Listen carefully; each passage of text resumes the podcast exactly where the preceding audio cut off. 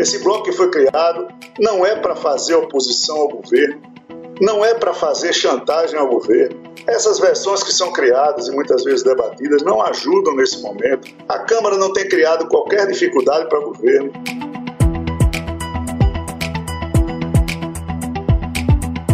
Essa declaração foi dada pelo presidente da Câmara dos Deputados, Arthur Lira, para dizer que não pretende chantagear o governo após a criação de um superbloco de partidos na casa. E acredite, esse grupo é formado por legendas de esquerda e de direita: PP, União Brasil, Federação PSDB Cidadania, Solidariedade, Patriota, Avante, PDT e PSB. Ao todo, o superbloco conta com 173 parlamentares, que podem ou não se alinhar com a gestão de Lula. Mas a partir do momento que não há entendimento entre as duas casas para mudar a Constituição, as medidas provisórias pertinentes ao que a Constituição traz, que é relevantes, urgentes, importantes, prioritárias ou privativas do Poder Executivo, nós sentamos com o governo e fizemos um acordo para não ter nenhum prejuízo na reorganização política administrativa, no Minha Casa Minha Vida, no Bolsa Família.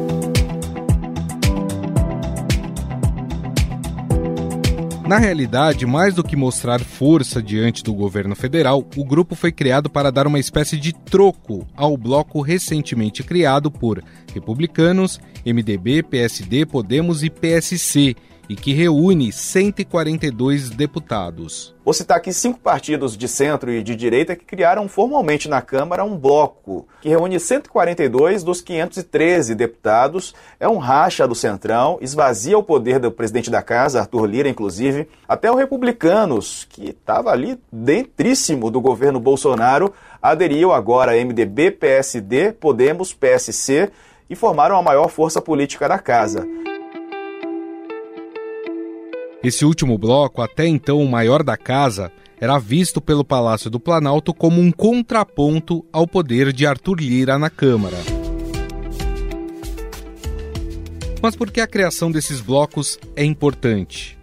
Além do peso nas negociações com o governo, o tamanho das bancadas são levadas em conta na distribuição de cargos na mesa diretora e comissões permanentes da casa. Com a criação deste superbloco, a Câmara dos Deputados passa a ter uma nova configuração, que pode ser boa ou ruim para o governo.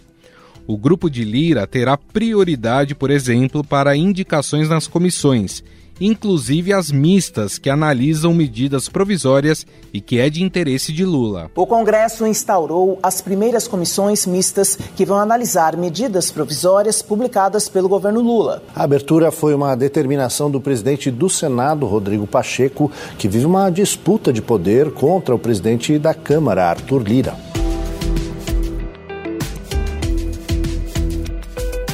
A formação do bloco prevê rotatividade na liderança, com partidos assumindo o comando de acordo com o tamanho das suas bancadas.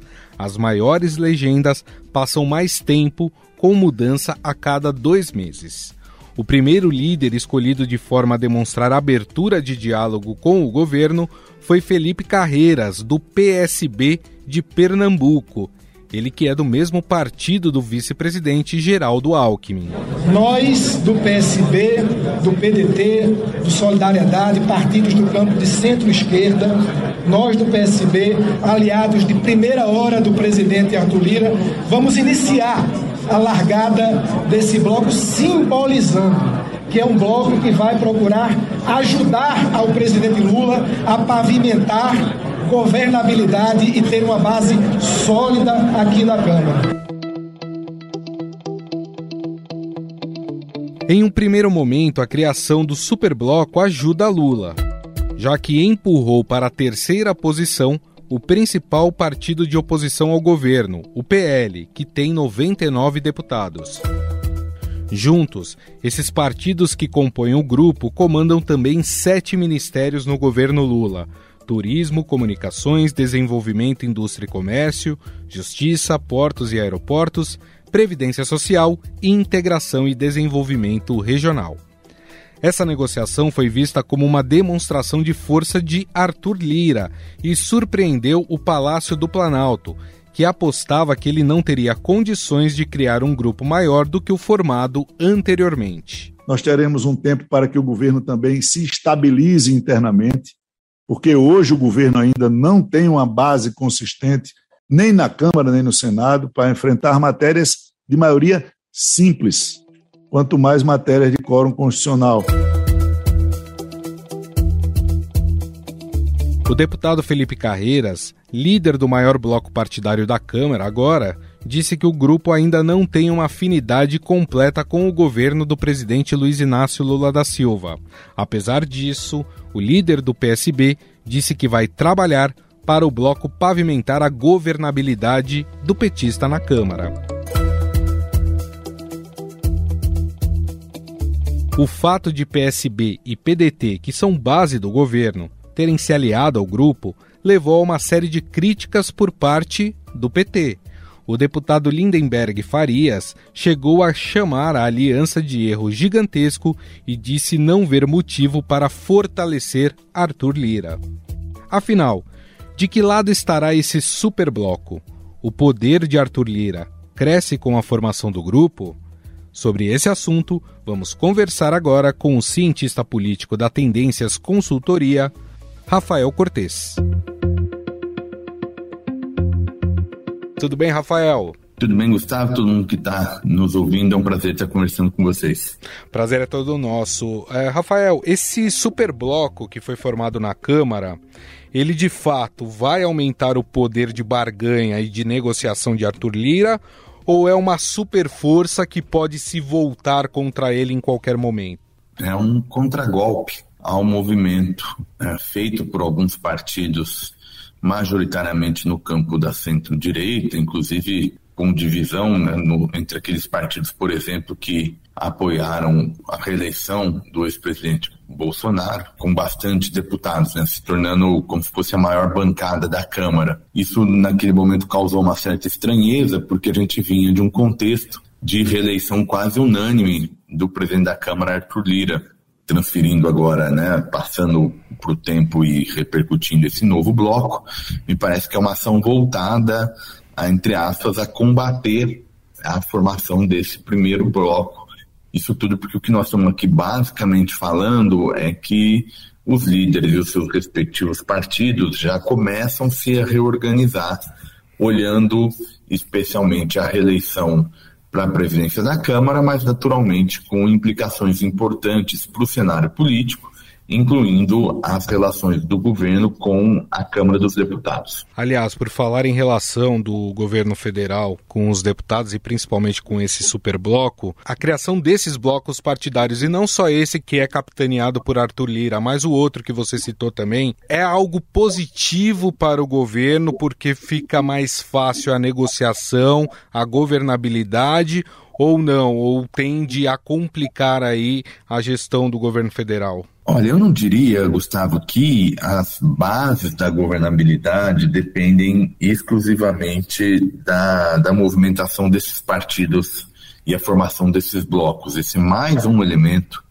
na análise desses condicionantes políticos que estão por trás na força que o governo tem em aprovar a sua agenda. Né? Eu começaria, por exemplo, chamando atenção ao papel de liderança do presidente Lula como um fator importante e, e portanto, também um peso para sua popularidade, né? ou seja, para sua capacidade de é, se tornar ali uma referência no momento da discussão dos temas é, parlamentares. Mas não há dúvida que qualquer movimento de realocação de forças entre os partidos políticos deixa o cenário um pouco mais sensível. Né?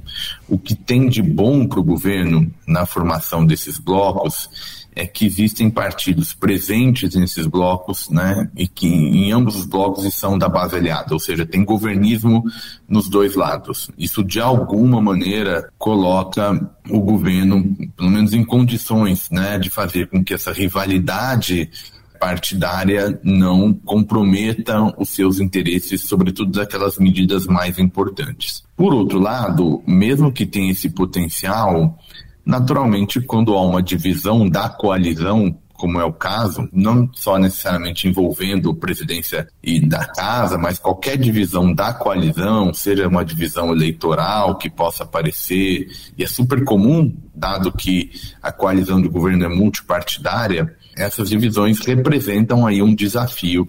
Se não for bem gerido, é, isso pode comprometer sim a capacidade do governo. Eu diria que o principal indicador para o quanto vai ser comprometido nesse cenário de divisão de blocos é, tem muito a ver ainda com a relação do Palácio do Planalto com o presidente da Câmara, Arthur Lira, que com bloco ou sem bloco, a presidência da Câmara ainda tem um papel muito relevante pode machucar alguns pontos aí da agenda governista. Você citou a formação desses blocos, né? Citando até que existem partidos da base do governo nesses blocos e partidos que são independentes ou até alguns que em alguns momentos já manifestaram aí de, de ser oposição ao governo federal. O fato desse superbloco ter partidos de esquerda e direita não acaba sendo um tanto quanto contraditório? Ou no Brasil a gente tem aquela máxima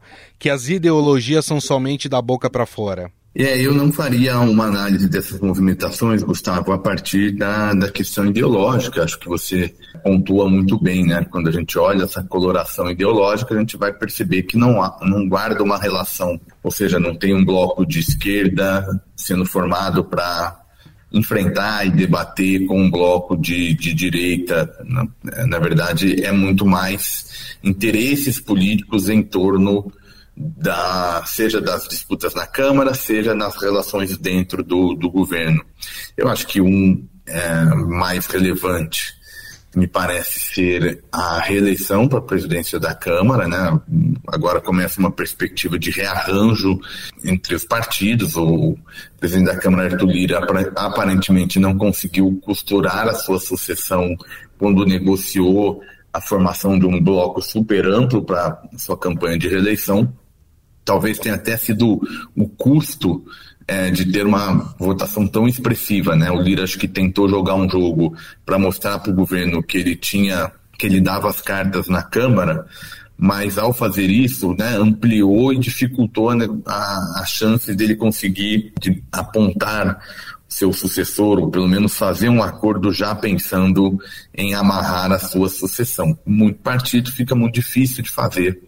Acho que foi um resultado aí decorrente dessa disposição do Lira em mostrar poder para o governo.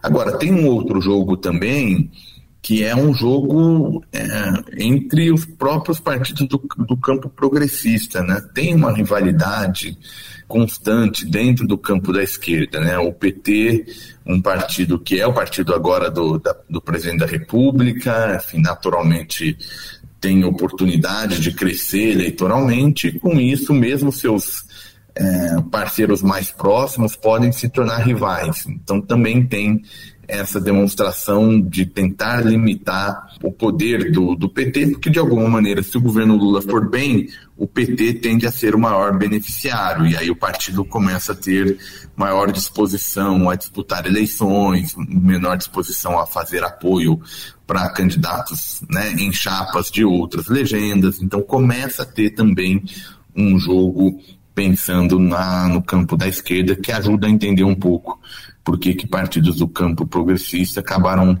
indo é, para um bloco que é liderado pelo presidente da Câmara, é, Arthur Lira, que é, enfim, num outro plano do ponto de vista ideológico e político. Você citou o PT, Rafael, e, e eu queria citar além do PT o PL, né, que é o maior partido da Câmara, né, é o principal partido de oposição ao governo Lula, PT e PL são os maiores partidos, é, se a gente separá-los, né, é, em número de, de deputados dentro da casa. Com a criação desses superblocos, esses partidos isolados, eles acabam perdendo força, eles vão ter que em algum momento acabar se submetendo às vontades desses blocos? Perdem, perdem força sim, né? É claro que tem o fato de serem a maior bancada é, ainda é relevante, já foi, né, já ocorreu a distribuição na presidência das comissões, então a gente não deve ter tanta alteração do ponto de vista das comissões, mas fica mais difícil, por exemplo, conquistar relatorias é, dos projetos mais importantes, né? sobretudo porque o presidente da Câmara tem um papel relevante aí nessa, nessa distribuição. E a razão que eles não entraram, me parece, nesses blocos, no caso do PT, tem um pouco a ver com o fato de ser partido do governo, então é sempre um pouco mais delicado, né? Porque acaba quase que havendo um, um sinônimo, né? Onde está o PT é visto como o bloco então que o governo apoia. Então, isso é delicado, né? Por isso o PT tem menos graus de liberdades para fazer essas movimentações, porque de alguma maneira compromete mais ou menos o, o, o governo. No caso do PL, acho que aqui tem duas questões, né? Primeiro, tem uma disputa dentro do campo, né? dentro da, da centro-direita, de quem é o partido que pode rivalizar com o, o, PT do ponto de vista eleitoral. O PL tem um destaque, porque o PL é o partido do ex-presidente Bolsonaro, então uma parte importante do que a gente chama de bolsonarismo está no guarda-chuva do, do PL, tem essa disputa interna no campo e justamente é justamente pelo papel que o ex-presidente Bolsonaro exerce que também acaba dificultando o PL a fazer esse jogo. Acho que enquanto o partido não definir um pouco qual vai ser a relação, a sua relação com o ex-presidente Bolsonaro, que papel que o Bolsonaro vai querer fazer nessas articulações políticas, o quanto ele vai se aproximar ou não de política, se vai estar constantemente fazendo política partidária ou vai manter um pouco o, o estilo da sua atuação, né? A atuação política do presidente, do ex-presidente, perdão, né, do ex-presidente Bolsonaro é muito marcada por uma relação meio, passada pelas redes sociais, né? Passada por um outro tipo de comportamento. Uhum. Então acho que até se definir isso, é, o PL fica aí com alguma dificuldade de se posicionar em relação a essas movimentações partidárias que estão ocorrendo. A gente tratou até agora sobre essas relações dentro da Câmara dos Deputados e também entre a Câmara e o governo federal. Recentemente, nós tivemos um atrito aí entre o presidente do Senado, Rodrigo Pacheco, e o presidente da Câmara, Arthur Lira, em relação às comissões mistas, à implantação das comissões mistas, né, que envolvem tanto senadores como deputados federais o quanto que esse superbloco ele pode potencializar Arthur Lira em eventuais disputas futuras com Rodrigo Pacheco? Potencialmente sim. É claro que vai depender muito é, do nível de rivalidade, digamos, né? Que é a formação desses blocos se materializar. Quanto vai ser minimamente harmonioso a ponto de minimizar é, o peso dessas disputas internas nas relações com os demais poderes, aí envolvendo também o Senado. Né? Essa relação Câmara-Senado começa o mandato Lula de forma complicada, em parte por conta justamente dessas movimentações que o presidente da Câmara, Arthur Lira, faz nesse cenário novo. E o que, que é esse cenário novo que a gente está falando? É um cenário em que o, mudanças das regras orçamentárias, né, e é envolvendo o chamado orçamento secreto, é, e também o fato de que agora ele já não pode mais ser reeleito. Então muda um pouco esse jogo. A partir daí, Lira começa a fazer movimentações para tentar não perder poder e fazer jus aos acordos que ele costurou, não conseguiu manter a união no caso interno do bloco da Câmara, e aí, a depender desse resultado, pode afetar as relações com o Pacheco. Eu não diria que, pelo menos no que me parece mais provável, a gente vai ter grandes impactos. Acho que já está mais ou menos contratado uma rivalidade entre ambos. Tá? E eu, como, quando eu digo que não deve alterar muito essa rivalidade já contratada, pelo fato que, de alguma maneira, o Rodrigo Pacheco, o presidente do Senado, também enfrenta algum tipo de contestação. Né? Haja vista, por exemplo, o tamanho da sua vitória por conta, né, no momento da sua reeleição, bem menos expressiva do que, por exemplo, Lira. Então, de alguma maneira, né, eles estão mais ou menos equilibrados. Como não vejo grandes alterações aí para essa ponte ser reconstruída, né, tem, a gente tem um cenário realmente de poderes mais separados, não só executivo e legislativo, mas também entre as casas, de tal sorte que fica ali como um risco a ser monitorado, mas imagino que a gente não tenha grandes melhoras de, numa relação que já me parece já desgastada. Muito bem. Bom, nós conversamos com o cientista político da Tendências Consultoria, Rafael Cortes, falamos um pouco sobre a atuação, implantação desse superbloco dentro da Câmara dos Deputados. Rafael, queria te agradecer mais uma vez a gentileza por ter nos atendido. Muito obrigado pela entrevista. Eu que agradeço, fico à disposição em novas oportunidades. Estadão Notícias.